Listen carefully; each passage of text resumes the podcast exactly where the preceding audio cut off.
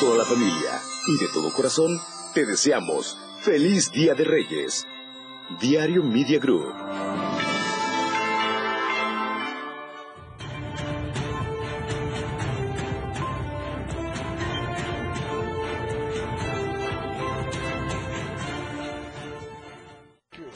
¿Qué tal? ¿Cómo está? Muy buena noche, qué gusto saludarlo. Ya es miércoles, mitad de semana. Soy Efraín Meneses, ya estamos en Chiapas al cierre. Quédese con nosotros. Usted, usted ya bien sabe lo más importante del día, por supuesto, de la mejor manera. ¿Qué le parece si comenzamos? Porque lo que hoy es noticia, mañana es historia. Esto es Chiapas al cierre.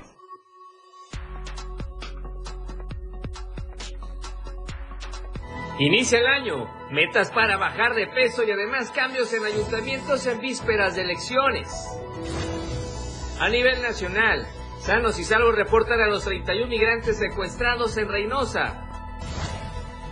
A nivel internacional, reportan cuatro personas apuñaladas en pleno metro de Tokio y una persona detenida.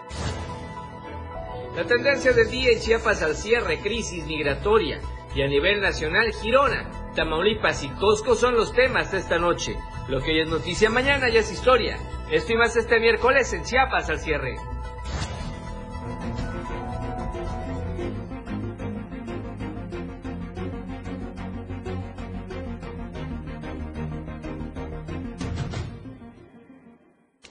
¿Qué tal? ¿Cómo está? Muy buena noche, qué gusto saludarlo. Ya estamos, por supuesto, con la información importante para usted a través de las redes sociales y de la radio del diario. Soy Efraín Meneses, quédese con nosotros, por supuesto, los siguientes 60 minutos. Gracias por sintonizarnos, escucharnos, vernos y compartirnos. Ya hoy miércoles, mitad de semana, ya vuelve a fin de semana, dicen algunos. Lo cierto es que ya tenemos toda la información importante para usted. Recuerde, de lunes a viernes, de 7 a 8 de la noche, le informamos, obviamente, de la mejor manera. Le recuerdo a su disposición las plataformas digitales, ya estamos en X, antes conocido como Twitter, estamos en Diario Chiapas para que nos repostee, nos comparta y nos comente, además de contestar la encuesta de la semana. Si prefiere Instagram, estamos en Diario de Chiapas Oficial, ahí puede ver siempre información útil y práctica para usted. Si le gustan los videos, está la cuenta de TikTok, Diario de Chiapas, a su entera disposición y por supuesto, contigo a todos lados en la radio del diario 97.7 de frecuencia modulada en Tuxtla Gutiérrez, San Cristóbal de las Casas y muchos municipios de la zona metropolitana y de la zona de los Altos como Chiapa de Corzo, San Fernando, Suchiapa, Venustiano Carranza, en fin. Gracias por escucharnos en 97.7 de frecuencia modulada. Allí en la zona norte estamos en Palenque, la radio del diario 103.7 de frecuencia modulada. Gracias a los vecinos del estado de Tabasco que nos sintonizan esta noche. Además, también a la gente en playas de Catazajá, Salto de Agua y, por supuesto, como bien decíamos, en Palenque. Y el saludo especial hasta Berriozábal, a la gente que ya nos sintoniza en Radio Naranjo. La voz de Berriozábal, XH, SIH 106.7 de frecuencia modulada. El día de hoy la tendencia que queremos hacer juntos nuevamente, crisis migratoria, este tema que sigue dando mucho, mucho de qué hablar. Estamos en Facebook, Diario TV Multimedia, la radio del diario y por supuesto también en eh, la radio del diario, diario, diario de Chiapas y Diario TV multimedia. Nos puede seguir en todas las plataformas digitales y por cierto, si usted quiere vernos ya en su eh, Smart TV, ya estamos en la transmisión en vivo a través del canal de YouTube. Estamos completamente en vivo también en YouTube para que en la comunidad de su casa pueda disfrutar de las noticias y nos pueda ver sin ningún problema. La cuenta es Diario de Chiapas TV. Ahí estamos en el canal de YouTube. Suscríbase y cada vez que empiece una transmisión en vivo de nosotros le llegará notificación y por supuesto quédese en casa viendo las noticias. ¿Qué le parece si comenzamos con la editorial del día de hoy? Editorial de Diario de Chiapas. El Partido Naranja despilfarró 56 millones de pesos haciendo uso de la tecnología para posicionarse y hacer ruido. El INE es el que debe alzar la mano y sancionar las trampas que mañosamente Dante Delgado quiere esconder como si no se le conociera su largo recorrido en estas lides, principalmente como miembro activo y líder de su otro partido de sus amores, el revolucionario institucional del cual ahora despotrica. Y no solo es cuestionable esta táctica utilizada, sino que la popularidad de Movimiento Ciudadano en el espacio digital es engañosa, es artificial y ahora se le da la razón a Xochitl Galvez cuando dijo que no era creíble el repunte que tanto presumió Samuel García cuando de acuerdo a las encuestas el PRI y el PAN estaban abajo 10 a 1 comparado con Movimiento Ciudadano. Si toda la publicidad era pagada, entonces es lógico que las respuestas estaban dirigidas y manipuladas. Ahora Morena se le cuestiona un abuso de recursos en redes sociales, pero todo indica que se quedaron cortos con lo que hizo Movimiento Ciudadano en los últimos meses de 2023. Los números que se detectaron en las redes demuestran el arrastre de los personajes de Movimiento Ciudadano. Ahí están los de Samuel García. Tuvo de la noche a la mañana 2.500.000 seguidores en Facebook, pero para ello tuvo que desembolsar 35 millones 686 mil 796 pesos para la difusión de 3.100 publicaciones, supuestamente con cargo a su partido. En este caso debe ser el INE el que compruebe si así fue efectivamente o el recurso provino de las arcas del gobierno de Nuevo León. La red social confirma que desembolsó más de 125 mil pesos para promocionar un video en un solo día donde remarcaba que el Congreso de su entidad había impuesto un gobernador espurio. El video superó el millón de vistas. El diputado Jorge Álvarez Maínez es el líder parlamentario que más ha invertido en sus redes, quien a través del estudio Bocadillo ha gastado un millón ochocientos ochenta y ocho mil pesos por la difusión de 1.500 de sus publicaciones, lo que le ha permitido en los últimos cuatro años hacerse de un millón cien mil seguidores. Dante Delgado también ya aprendió a hacer uso de las redes, pues ha gastado 826 mil pesos en posicionar su imagen, que le ha valido contar con más 176 mil seguidores. Por estas alentadoras cifras compradas, el partido Movimiento Ciudadano, de buenas a primeras, demuestra que no solo es igual a Morena, al PRI y al PAN, a los que critica con saña, sino que es de una peor calaña, haciéndose los santos en su democracia ficticia.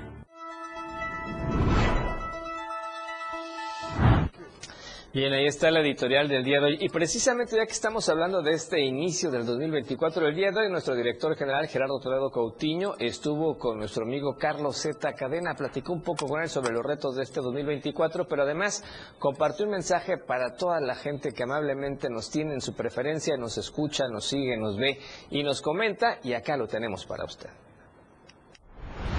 Con el gusto de estar contigo y dirigirme al auditorio, a todos los que nos dan el sentido de su preferencia dentro de este proyecto, como tú bien dices, que es global, eh, es un tema de comunicación ya integrado de tres espacios en uno solo, como es eh, la parte del impreso y que también se consulta a través de nuestra página de internet, eh, a través de nuestras, nuestras estaciones de radio que se enlazan desde diferentes puntos del estado, de nuestra geografía, que es la, radio del diario, y a través del área multimedia, como estamos dirigiéndonos ahorita, y con la oportunidad de que en este espacio que tengo eh, la oportunidad que me brindas de enviar un saludo y una felicitación a todos nuestros seguidores por este nuevo inicio de año. Que sea un 2024 muy provechoso, que haya principalmente mucha salud, pero que al mismo tiempo también haya éxito en todos los propósitos que cada uno se haya trazado para este 2024. Va a ser un año sin duda alguna muy movido en la parte política. Este, tenemos un proceso electoral que se avecina muy interesante, es la primera oportunidad que tendremos los mexicanos de elegir a una mujer presidenta de este país. Entonces es algo inédito hasta este momento, ¿no? Dentro de la democracia y, la participación política en México. Entonces son, son momentos y tiempos este, realmente importantes los que se avecinan.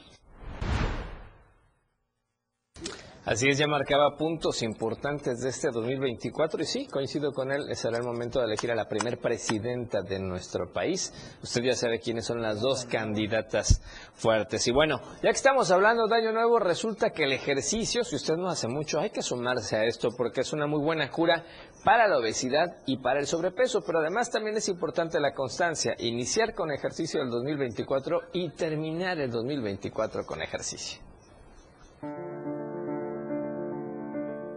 Motivación, entusiasmo y ganas de estar y sentirse bien son las herramientas para mejorar la salud y el rendimiento físico para este nuevo año. Juan Carlos Velázquez Paz, mejor conocido como Charlie Galán, dentro y fuera de los cuadriláteros de la lucha libre, expone que la falta de tiempo, más la pericia y falta de motivación son uno de los pretextos y obstáculos para que las y los chapanecos no quieran mejorar su salud física, hecho que desencadena a problemas de salud relacionados con la obesidad y el sobrepeso. Cuando la persona no ha hecho ejercicio le cuesta, pero tiene que ponerse una meta para el bien de ellos, ¿no? Porque no los podemos obligar, porque hay personas que le hablamos de, salud, este, que hagan un poco de ejercicio para vivir un poco más, ¿no? Pero a veces les gana el, el orgullo o la pereza, es muy difícil. Entonces tiene que ponerse una meta consigo mismo este, para que digan voy a caminar, voy a hacer esto, a cualquier gimnasio es bueno. De acuerdo a la encuesta nacional de salud y nutrición del INEGI, la obesidad y el sobrepeso en el estado de Chiapas representan un problema de salud pública muy complejo con una prevalencia del 62.3% y 77.5% respectivamente, donde dichas afecciones se han convertido en riesgos significativos para enfermedades crónicas como la diabetes, la hipertensión y enfermedades cardiovasculares, que son las principales causas de muerte en la entidad. Por tanto, el entrenador de lucha recomienda la adopción de estilos de vida saludables, como es la práctica de actividades físicas como medida preventiva y curativa, eso sin dejar de consumir alimentos naturales que ayuden a evitar todos aquellos a base de azúcares y de altas calorías que hacen más deficiente al organismo. Para Diario Media Group, Ainer González. Bien, ahora, ¿qué le parece si vamos al primer corte comercial de esta noche y regresamos con más en Chiapas al cierre? Esto es Chiapas al cierre. 97.7 FM, XHGTC, Radio en Evolución Sin Límites. La radio del diario, contigo a todos lados. Las 7 con 12 minutos. ¿Sabías que el INE actualizó los distritos electorales? Con ello se busca dotar de mayor equidad en la elección de las 300 diputaciones de mayoría relativa que forman parte del Congreso de la Unión. Ahora nos corresponde revisar nuestro nuevo distrito electoral en INE.mx. Así podremos identificar las candidaturas a Diputación Federal por las que podremos votar. Mi INE garantiza una mayor equidad en la elección del Congreso. En estas elecciones, con mi INE participo. INE. Para tener el México que queremos, hay que decidir. Y para poder decidir, debemos participar. Recuerda que si cambiaste de domicilio, ahora puedes formar parte de las decisiones de tu nueva comunidad. No olvides actualizar tu INE. Tienes hasta el 22 de enero. Haz tu cita en Inetel 800-433-2000 o en INE.mx. En estas elecciones, con INE, participo. INE Habla Xochil Gálvez. Yo, como millones de mexicanos, vengo desde abajo. Viví la discriminación, la violencia y la pobreza. Por eso quiero ser tu candidata, porque soy fuerte como tú. Por eso voté a favor de los programas sociales. Urge mejorarlos porque son necesarios. La gente sigue fregada. La gente merece más. Tú mereces más. Xochil, fuerte como tú. Precandidata única. Mensaje dirigido a simpatizantes y militantes del PAN y su Comisión Permanente Nacional. 97.7 FM, XHGTC, la radio que quieres escuchar. Contigo, a todos lados. Aquí escuchas un concepto que transforma tus ideas. La radio del diario 977. La radio que quieres escuchar. La radio del diario 97.7 FM. Una programación que va más allá de un concepto radiofónico 977. Más música, más programas, mayor contenido. La radio es ahora 977. Contigo a todos lados. Que va más allá de un concepto radiofónico 977. Aquí escuchas un concepto que transforma tus ideas. La radio del diario 977. Gracias por continuar con nosotros en Chiapas al cierre esta noche de miércoles. Qué bueno que nos escucha a través de la radio del diario 97.7 de FM en Tuxtla Gutiérrez, 103.7 de FM ahí en la zona norte y además por Radio Naranjo 106.7 de FM. ¿Qué le parece si ahora nos vamos hasta el Soconusco? Nos enlazamos con Valeria Córdoba. Ya estamos con Hola Tapachula. Hola Tapachula. Hola Tapachula. Hola, Tapachula. Hola Tapachula. Valeria, ¿cómo te va? Te vemos y te escuchamos. Adelante. Muy buenas noches, Efre, muy buenas noches, auditorio de Chiapas al cierre. Es un gusto saludarles en este miércoles ya nuevamente mitad de semana. Tal y como lo habíamos adelantado justamente en este espacio informativo el día de ayer, migrantes que conforman la caravana que partió desde el pasado 24 de diciembre de aquí de Tapachula fueron trasladados por el Instituto Nacional de Migración al sistema DIF en Para poder ser procesados y estar de manera legal en el país. En medio de una jornada caótica en la que los extranjeros buscaban ascender a los autobuses, la movilización de los solicitantes se dio en horas de la tarde, prácticamente noche, a pesar de que se había estipulado para las primeras horas de día de ayer.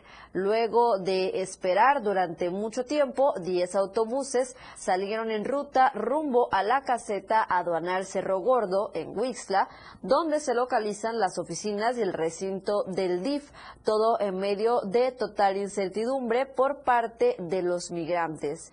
Luis García Villagrán, promotor de este movimiento, señaló que los migrantes serán trasladados hacia distintos puntos como Ciudad de México, León, Sonora, Michoacán, Guadalajara, entre otros. Dijo que incluso en estos lugares ya hay inscripciones para que los migrantes puedan trabajar, esto a través de empresarios que han contribuido a la causa.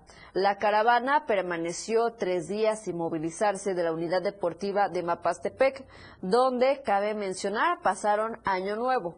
En este amplio contingente viajaban alrededor de 1.300 menores de edad, la mayoría acompañados por sus padres, aunque muchos otros también viajaban en condición de no acompañados. Luis García Villagrán también señaló que tras obtener los permisos, todos los migrantes volverán a reunirse en la unidad deportiva de Mapastepec para que desde allí partan hacia los distintos puntos que las autoridades mexicanas han indicado. Y justamente durante esta movilización que se llevó a cabo el día de ayer, ya casi en la noche, pues los propios agentes del Instituto Nacional de Migración impidieron la labor periodística y obstruyeron eh, para que pudieran los comunicadores documentar todo este proceso que se estaba llevando a cabo por el propio instituto. Algunos de los oficiales identificados como Sinúe Salgado y Faracerdio amedrentaron e incluso empujaron en repetidas ocasiones a reporteros y activistas que cubrían dicha movilización. Uno de los periodistas en el lugar respondió a la agresión de Sinúe Salgado y dicho funcionario terminó en el suelo. La ocasión fue aprovechada por demás agentes migratorios para impedir aún más que se documentaran las anomalías y reclamos que los migrantes hacían al momento de que se realizaban dichos traslados. No conforme con esto, Faracerdio y Sinue Salgado fotografiaron en varias ocasiones a comunicadores y activistas, por lo que señalaron que acudirán hasta la instancia pertinente para denunciar estos hechos y responsabilizar a ambos funcionarios del IM de cualquier daño físico o moral hacia los denunciantes. Estos dos agentes migratorios que actuaron con total autoritarismo han sido acusados en diferentes ocasiones de encabezar la red de tráfico de migrantes que opera desde el interior de la Delegación de Migración en Chiapas con cobros de miles de pesos en la venta de permisos y facilidades para que los extranjeros se movilicen más rápido hacia la frontera norte.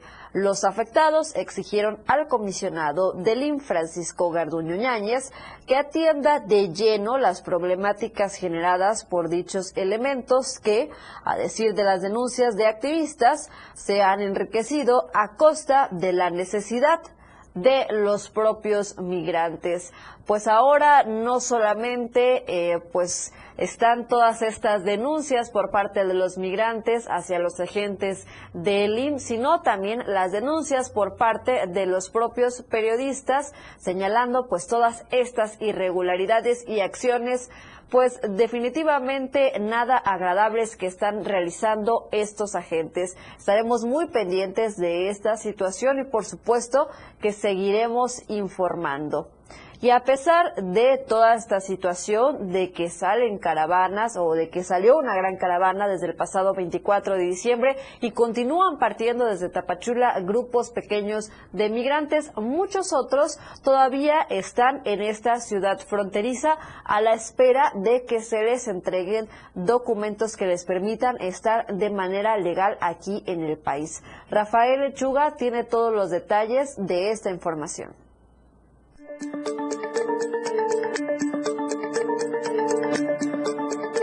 Aunque en la frontera sur de Chiapas continúan saliendo caravanas de migrantes, en Tapachula aún hay cientos de extranjeros que se resisten a salir de esta región, pues esperan tratar de arreglar su situación migratoria.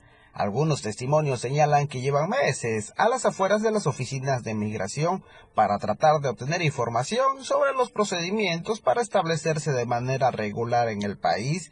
Sin embargo, no han tenido respuesta. Mencionaron debido a que los trámites son lentos y burocráticos, tanto las oficinas de migración como de la Comisión Mexicana de Ayuda a Refugiados se han quedado sin ingresos para subsistir en esta ciudad fronteriza, por lo que ahora tienen que dormir en casas de campaña, en las calles a las afueras de las oficinas del Instituto Nacional de Migración.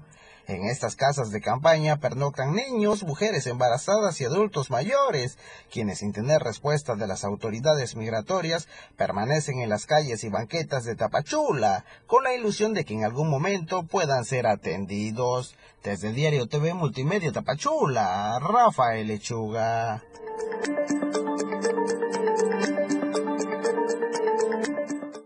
Hasta aquí las noticias el día de hoy. Nos vemos y nos escuchamos mañana jueves con más información.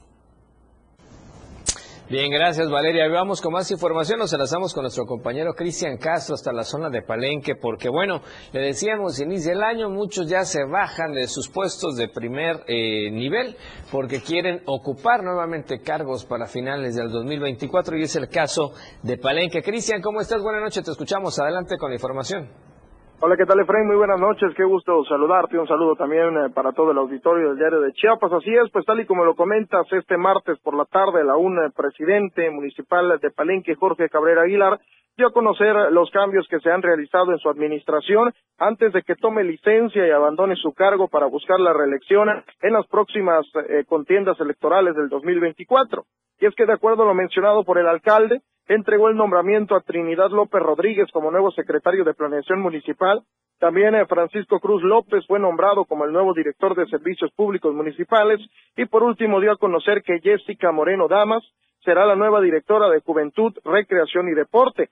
Reiterando, por supuesto, que los cambios son buenos, por lo que pidió a los nuevos funcionarios que aprovechen su experiencia y se comprometan a desempeñar adecuadamente su cargo en beneficio de las y los palencanos. Es importante recalcar que el presidente municipal de Palenque, Jorge Cabrera Aguilar, dejará su cargo a partir del día 6 de enero, pues pidió licencia ante el Cabildo Municipal para buscar la reelección, por lo que el primer regidor propietario, Reynold Vázquez García, quedará como presidente interino por seis meses, que es lo que dura la licencia. Así, así se están acomodando las piezas, eh, Fren, eh, para eh, pues estos, eh, ahora sí que esta nueva contienda electoral que viene para este 2024, donde en esta ocasión el presidente municipal de Palenque, Jorge Cabrera Aguilar, estará buscando la reelección. Y en otra información, bueno, pues comentarte que el día de ayer por la noche se registró una movilización de elementos de seguridad y bomberos de protección civil, toda vez que se hizo un reporte a los números de emergencia, donde informaban que dentro de un conocido bar ubicado sobre la calle Independencia,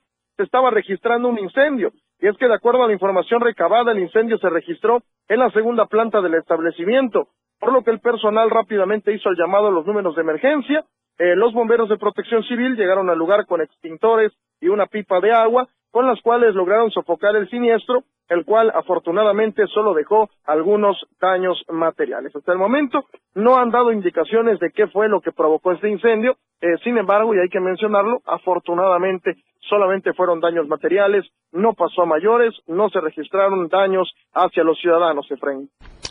Pues perfecto, qué bueno, nada más quedó en ese tipo de, en ese tipo de situaciones de pérdidas materiales y no a mayores. Gracias, Cristian, vamos a estar muy pendientes y obviamente, pues los mejores deseos para el presidente municipal de Palenque, ya con licencia, que aspira nuevamente a dirigir ese ayuntamiento, uno de los pueblos mágicos importantes del estado de Chiapas y que ahora ya tiene la terminal de Tren Maya. Gracias, Cristian, estamos pendientes al día de mañana.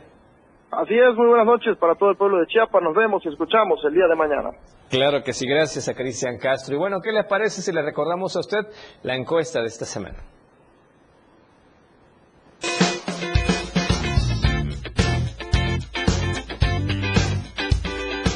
En el diario Mira Group te deseamos un excelente 2024. Que tengas mucha salud y haya mucha armonía en tu hogar. La pregunta de esta semana es, ¿a su familia ¿Le pega la cuesta de enero? Respóndenos con un sí. Hay que apretarse el cinturón. ¿O no? Mis finanzas están bajo control. Vota a través de nuestra cuenta de ex arroba diario. Te invito a que participes, comentes y compartas.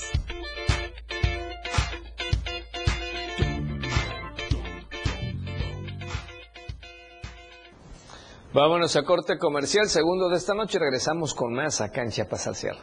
Chiapas al cierre.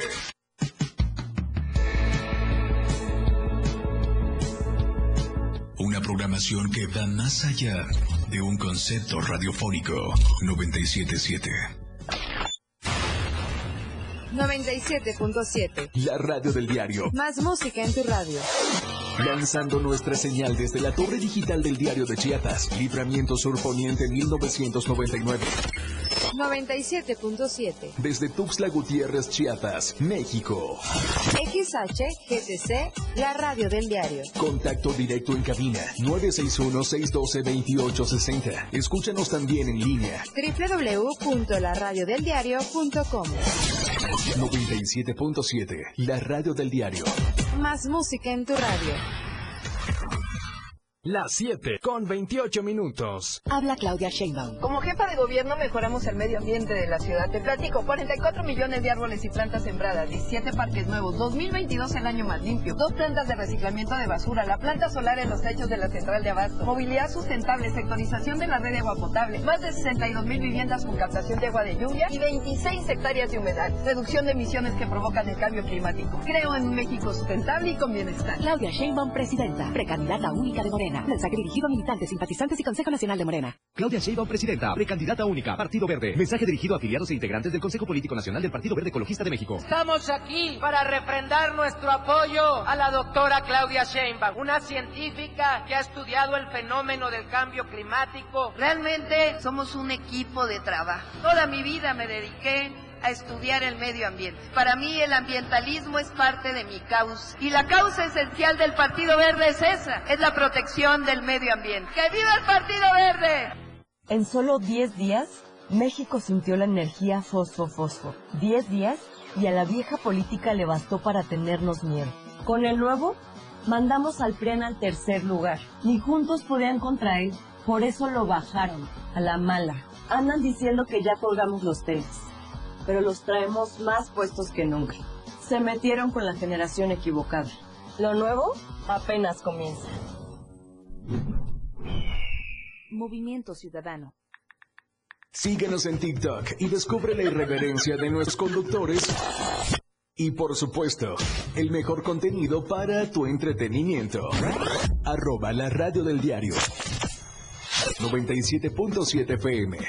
Gracias por seguir con nosotros en Chiapas al cierre esta noche de miércoles. ¿Y ahora qué le parece si vamos a toda la información de las notas nacionales con Alejandra Domínguez? Muy buenas noches a todo el auditorio de Chiapas al cierre. Muy buenas noches, Efren. Es un gusto acompañarlos en este miércoles 3 de enero, mitad de semana. Soy Alejandra Domínguez y los saludo con mucho gusto desde la torre digital de Diario de Chiapas y envío un saludo muy especial a todas las personas que nos están sintonizando en esta noche a través del 97.7 FM y el 103.7 FM en Palenque. Bienvenidos a la información nacional. Una mujer que presuntamente invitaba a adolescentes a andar con sugar daddies a cambio de dinero ya fue aprendida en Jalisco. Si les parece, vamos a la información. Una mujer cuya labor consistía en enganchar a jovencitas para que accedieran a tener relaciones sexuales con hombres mayores a cambio de dinero fue vinculada a proceso judicial en Jalisco. Identificada como Citlali Guadalupe, la mujer entablaba amistad con sus víctimas para luego convencerlas de tener relaciones con un sugar daddy, presuntamente obteniendo dividendos económicos de ello.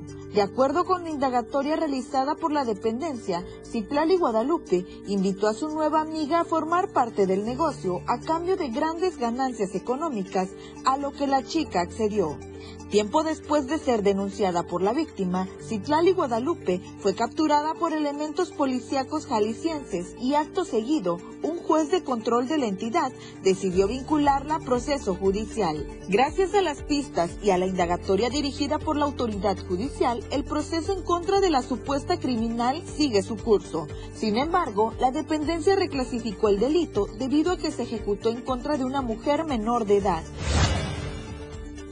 En otros temas, el cuerpo de un hombre fue encontrado sin vida en el estacionamiento de un establecimiento comercial ubicado en el municipio de Naucalpan, Estado de México. La víctima tenía alrededor de 25 años de edad y fue localizado la mañana de este miércoles en la colonia Parque Industrial. El hombre presentaba lesiones en su cuerpo realizadas por varios golpes que recibió. Su cuerpo quedó sobre el estacionamiento de una tienda de productos, la cual está ubicada sobre la avenida Primero de Del citado municipio mexiquense. La mayor parte de las lesiones fue en su estómago. El hombre pudo haber sido víctima de un asalto, sin embargo, resta recabar información y revisar si hay alguna cámara de videovigilancia que capturó el momento de la agresión en contra de la persona fallecida en las calles de Naucalpan. Continuando con la información, dos adultas mayores fueron atropelladas por una camioneta de protección civil municipal de Maltrata, Veracruz. El conductor, identificado presuntamente como Alan, escapó. Tras conocer el caso, familiares y vecinos se manifestaron en el Palacio Municipal para exigir justicia por las mujeres. El caso ocurrió ayer cuando Modesta de Dios y Tomasa Apanco, de 92 años y 85 años respectivamente, se encontraban afuera de su casa en la calle Ignacio Aldama, entre Zaragoza y Privada de Aldama. Se presume que el funcionario municipal realizó maniobras erróneas al manejar la unidad que tenía a cargo y las atropelló. La unidad de protección civil municipal era presuntamente manejada en un supuesto estado inconveniente por Alan. Las víctimas fueron trasladadas en vehículos particulares a un hospital de Orizaba. Son reportadas como graves por las lesiones que sufrieron.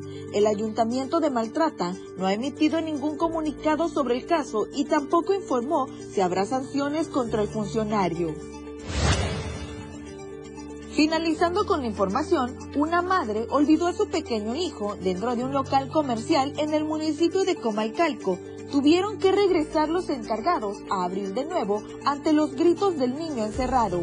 A través de redes sociales circuló un video donde se aprecia como personal de un establecimiento ubicado en la calle Mariano Escobedo del citado municipio en Tabasco abren de nuevo su negocio acompañados de la policía municipal y la madre del menor quien había estado pidiendo ayuda desde adentro del local. De acuerdo a testigos, cuando los padres del menor se dieron cuenta que su hijo no estaba con ellos, regresaron al establecimiento comercial para verificar si se encontraba ahí. Sin embargo, este ya había cerrado. Tuvieron que regresar los dueños del local comercial a petición de la policía municipal y fue cuando abrieron la cortina y el niño al salir abrazó a su madre que estaba afuera. Esta fue la información del día de hoy. Gracias a todos por acompañarnos. Ha quedado usted muy bien informado. Nos vemos el día de mañana con más información nacional. Que tenga una excelente noche. Gracias Alejandra Domínguez. Y bueno, las celebraciones de fin de año y sobre todo de año nuevo se vivieron con gran tranquilidad. Eso aseguran las autoridades, al menos acá en Tuxtla Gutiérrez.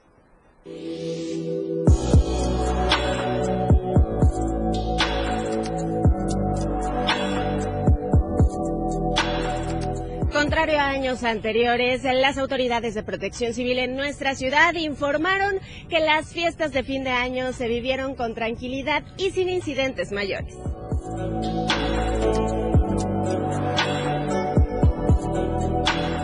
Autoridades municipales de protección civil informaron que a comparación de años anteriores, el cierre de este 2023 se vivió con celebraciones en paz y tranquilidad, pues aunque sí existieron algunos auxilios, nada que pudiera catalogarse como de gravedad. Afortunadamente puedo decirlo que por primera vez no tuvimos incidentes así graves o algo relevante en Tuxtla Gutiérrez. Este, no hubo accidentes de tránsito como están muy comunes por el abuso del alcohol y de pronto combinarlo con el volante. Eh, no tuvimos accidente alguno de estos reportados o que atendidos por Protección Civil Municipal. De igual manera tuvimos la comunicación a través del C5 con Cruz Roja Mexicana y bomberos y pues lo único que se dieron fueron algunos incendios provocados por el uso de la pirotecnia. Esto tanto el 24-31 así también como el 31 para el día primero de enero. Eh, afortunadamente no hubo personas lesionadas, ni tampoco eh, viviendas o algo de afectaciones a inmuebles, pero sí hubo una situación de emergencia que fue más dada para el día 31 eh, de diciembre al 1 de enero, cuando se atendieron tres incendios desde las 12 de la noche, justamente cuando empezaba a quemar la pirotecnia, hacia las 2 de la mañana.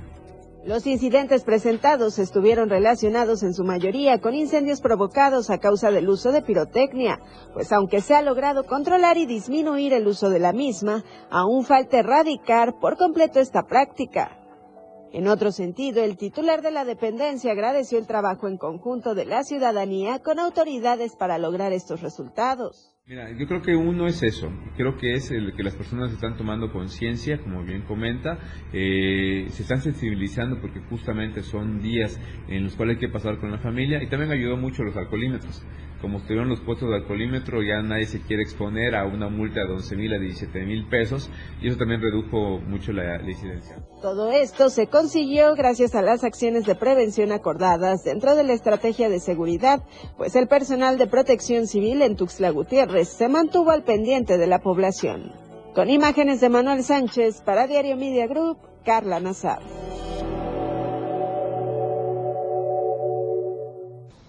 Bien, y vamos a otro tipo de información porque lamentablemente de 4 a 6 mil niñas y niños han sido abusados en Chiapas, cifras terribles.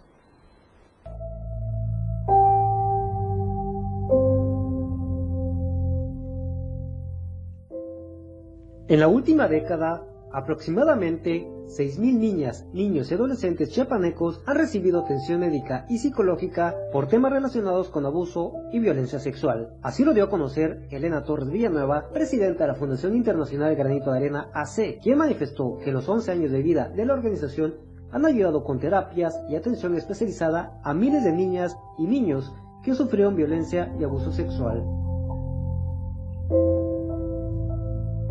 Que yo tengo en el último reporte tenían 6.000, perdón, entre 4.000 y 6.000 niñas y niños.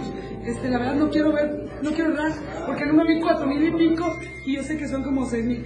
Pero ya son esas cantidades de niñas y niños que han, han, estado aquí en terapia, más la prevención, que la verdad ya quitamos el, el conteo, porque sí, sí, es mucha prevención. En estos 11 años, Torres Villanueva manifestó que han conocido historias atroces, en donde familiares han sido los causantes directos de estos actos, situación por la que muchos menores deciden no hablar. Asimismo, dijo que estos casos que han acompañado como granito de arena han sido vinculados a las autoridades correspondientes para que dentro de lo que cabe no exista impunidad por este fenómeno, que actualmente es penado con 10 a 15 años de prisión y con 500 a 1000 días de multa por inducir, incitar, presionar u obligar a una persona menor de 14 años de edad a realizar actos de exhibicionismo corporal, lascivos, sexuales o de prostitución.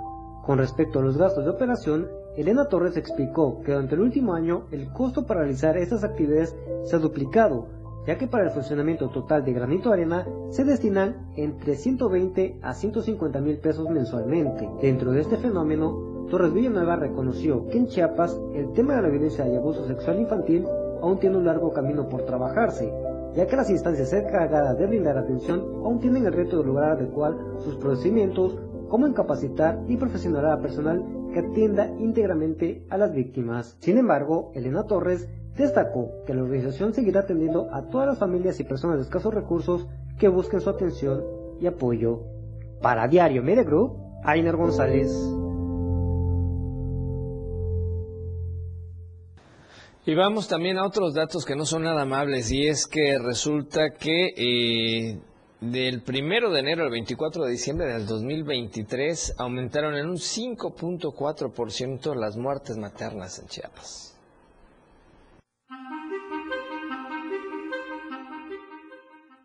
El Estado de México y el Estado de Chiapas cerrarán el 2023 como las entidades federativas con más casos de muerte materna en el país. Así lo revelan datos de la Subsecretaría de Prevención y Promoción de la Salud de la Secretaría de Salud. La dependencia federal indica que hasta la semana 51 de este año, es decir, hasta el 24 de diciembre, la razón de mortalidad materna fue de 26.5 defunciones por cada 100.000 nacimientos estimados, lo que representó una disminución del 13.6% en la razón con la misma fecha pero del año pasado.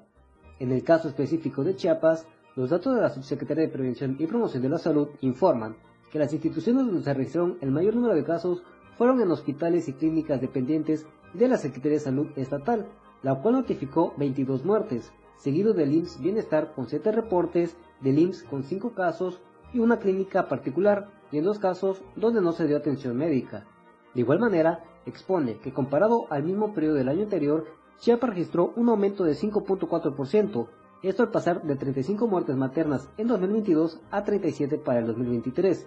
En este contexto, la Secretaría de Salud también menciona que a nivel nacional las principales causas de función fueron por hemorragia obstétrica que concentró el 19.8% de los reportes, seguido por enfermedad hipertensiva en el embarazo, el parto y el puerperio con 16.5%, por aborto con 8.4% y por complicaciones del embarazo, parto y puerperio con 7.9%.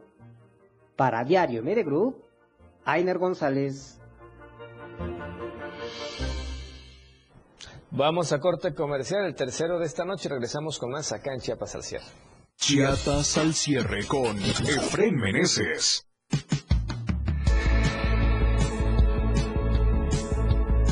Una programación que va más allá de un concepto radiofónico 977. Las 7 con 43 minutos. En esta temporada de frentes fríos, hay cambios bruscos de temperatura, lluvia, vientos, heladas, nieve e inundaciones.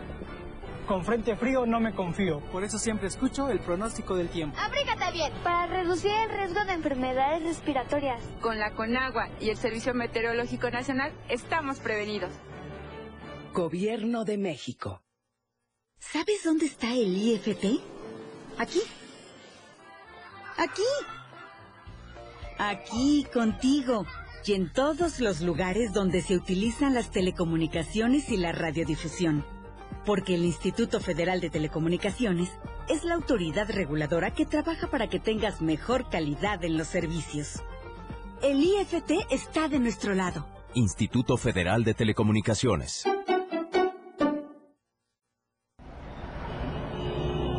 Deja que muchas personas conozcan tus productos o servicios. Anúnciate en nuestras pantallas del diario Media Group y haz que tu imagen se vea bien.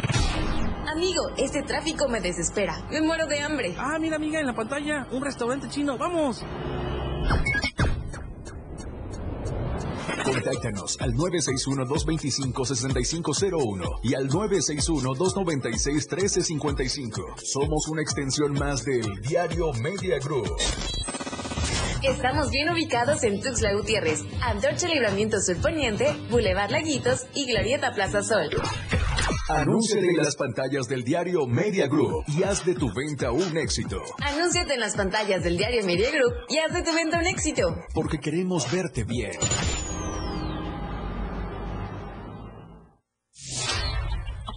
Diario Media Group se actualiza. Ahora nos podrás encontrar en la sección de novedades de WhatsApp en nuestro canal Diario Media Group.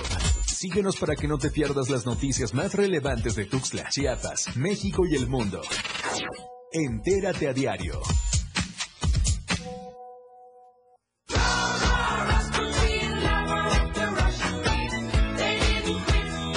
Hoy es la radio.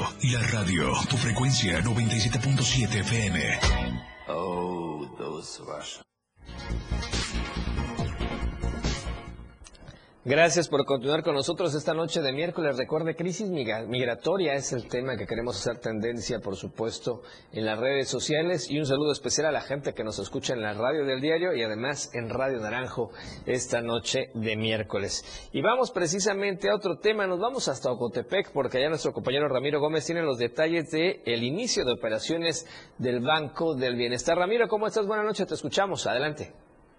Noches. Con el inicio del primer pago bimestral de 2024 a beneficiarios de la pensión para personas adultas mayores, quienes en este año recibirán un depósito de seis mil pesos, arrancó operaciones el Banco del Bienestar en el municipio de Ocotepec con los servicios de consulta de saldo, estado de mo- de movimientos, apertura de cuentas, retiro, depósito y pago de servicios. Rogelio García Cruz, uno de los beneficiarios, dijo que con el inicio de operaciones del banco reducirá gastos de pasaje por traslado de Ocotepec a Copainalá y evitarán largas filas para el cobro de los apoyos que otorga el gobierno federal. Comentó que Ocotepec es uno de los municipios que más apoyos recibe del gobierno federal a través de los programas Sembrando Vida, Producción para el Bienestar, Pensión para Adultos Mayores, Pensión para Personas con Discapacidad y Beca para el Bienestar Benito Juárez de Educación Básica. Además dijo que ya podrán cobrar las remesas que envían las los connacionales desde Estados Unidos. Dijo que gracias a las gestiones realizadas en la administración anterior y la donación del terreno, hoy se cumplen uno de los sueños más importantes para las 53 comunidades de Ocotepec principalmente. Mi reporte para Chiapas al cierre. Gracias, mi estimado Ramiro. Un abrazo. Muy buena noche. Un abrazo.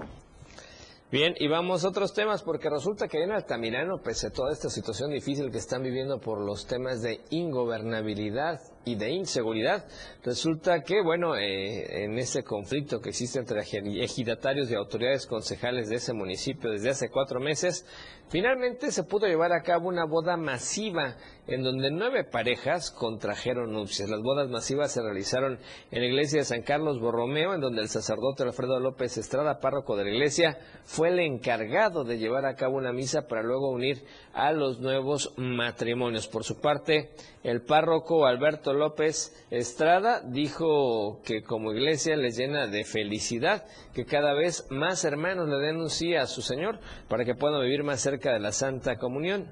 Así es que, bueno, se felicitó a estas nueve parejas de estos de esta boda masiva celebrada apenas este fin de semana. Cambiamos de información porque resulta que docentes exigen los pagos de salarios de vengados. Vamos al reporte.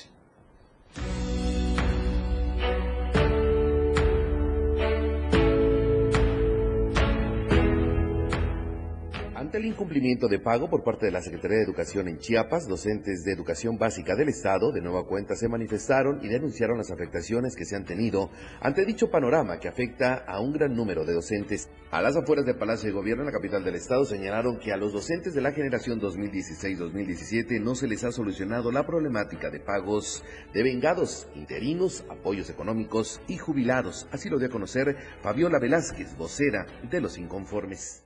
600 docentes de educación básica, preescolar, primaria, secundaria y de educación física.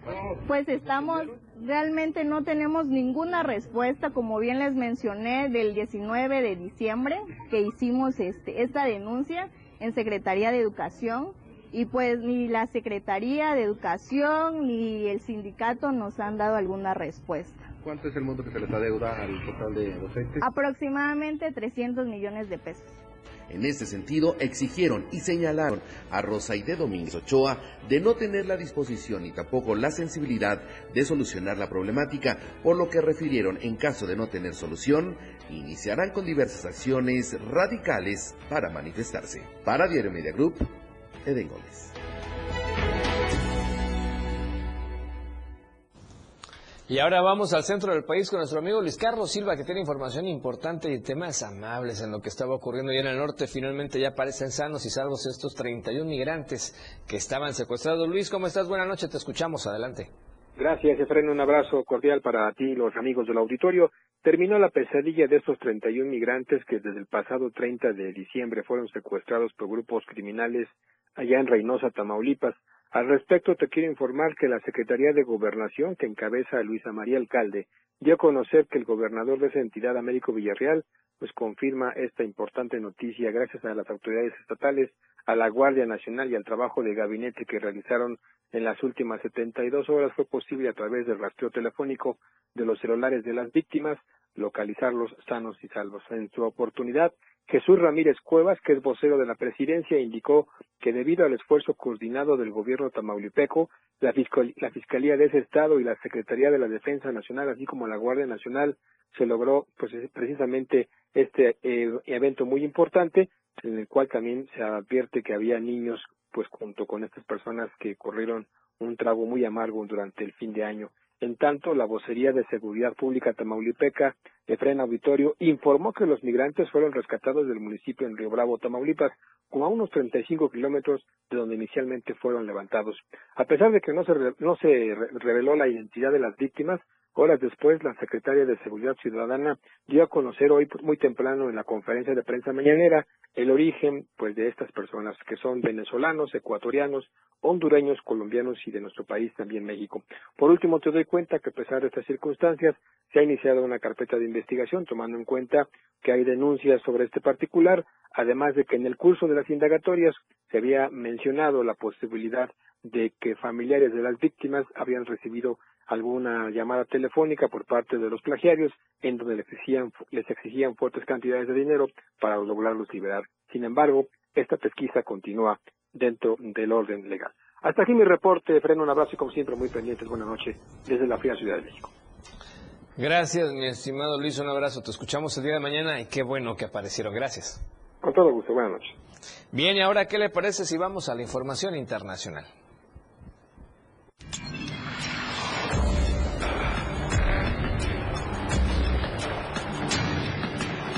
Internacional. Y resulta que al menos cuatro personas fueron eh, apuñaladas al interior de un tren en la estación JR Akihabara del, tren metropolitano allá en Tokio, en Japón, donde fue detenida finalmente también una persona con un cuchillo. Este incidente ocurrió alrededor de las 11 horas, de, o bueno, 23 horas, 11 de la noche de este miércoles. Recordemos que ellos nos llevan varias horas de adelantados allá de aquel lado del mundo. En la estación del metro ubicada en el barrio de Chiyoda, en el centro del distrito Tokiota de Akibara, especializado en artículos de electrónica. Asimismo, la cadena pública de noticias de Japón indicó que de las cuatro personas lesionadas tuvieron que ser trasladadas a un hospital para recibir atención médica, aunque no se abundó en detalles respecto a su estado de salud ni la gravedad de las heridas. Lo impresionante es que se logra captar también en videos parte de esta agresión. Se supone que eh, se puntualizó que tras el ataque perpetrado, cuando el tren se encontraba detenido, la Policía Metropolitana de Tokio detuvo a esta persona que blandió un cuchillo toda vez que medios internacionales apuntan, a diferencia de que se trataba de una mujer. También se informó que el servicio fue restablecido en esa línea del metro después de tres horas en promedio, sin que se sepan aún las causas de este ataque que ya es investigado por la Policía Metropolitana.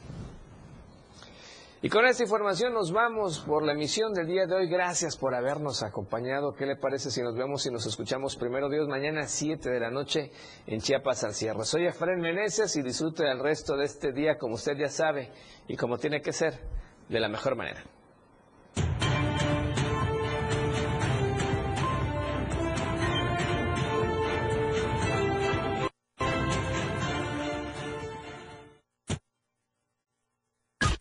La información continúa en Chiapas al cierre. Te invitamos a que nos sintonices en nuestra próxima emisión con Efraín Meneses. Él te tendrá toda la información de lunes a viernes de 7 a 8 de la noche. Información oportuna.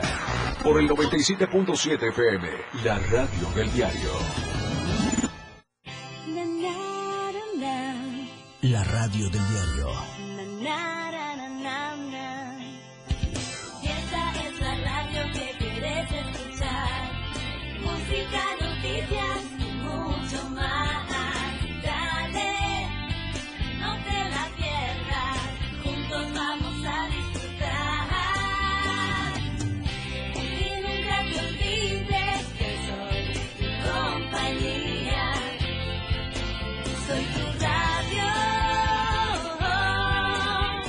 Radio del diario 97.7.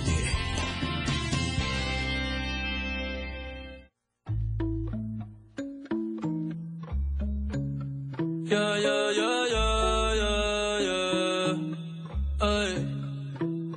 En la guagua se queda el olor de tu perfume. Tú eres una bellaca, yo soy un bellaco, eso es lo que nos une. Ella sabe que está buenota y no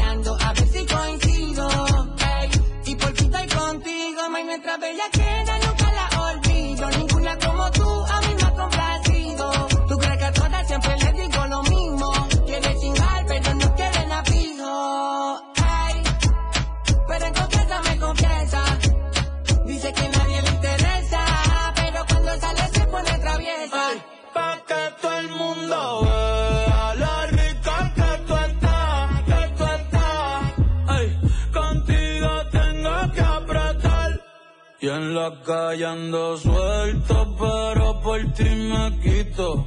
Si tú me lo pides, yo me porto bonito.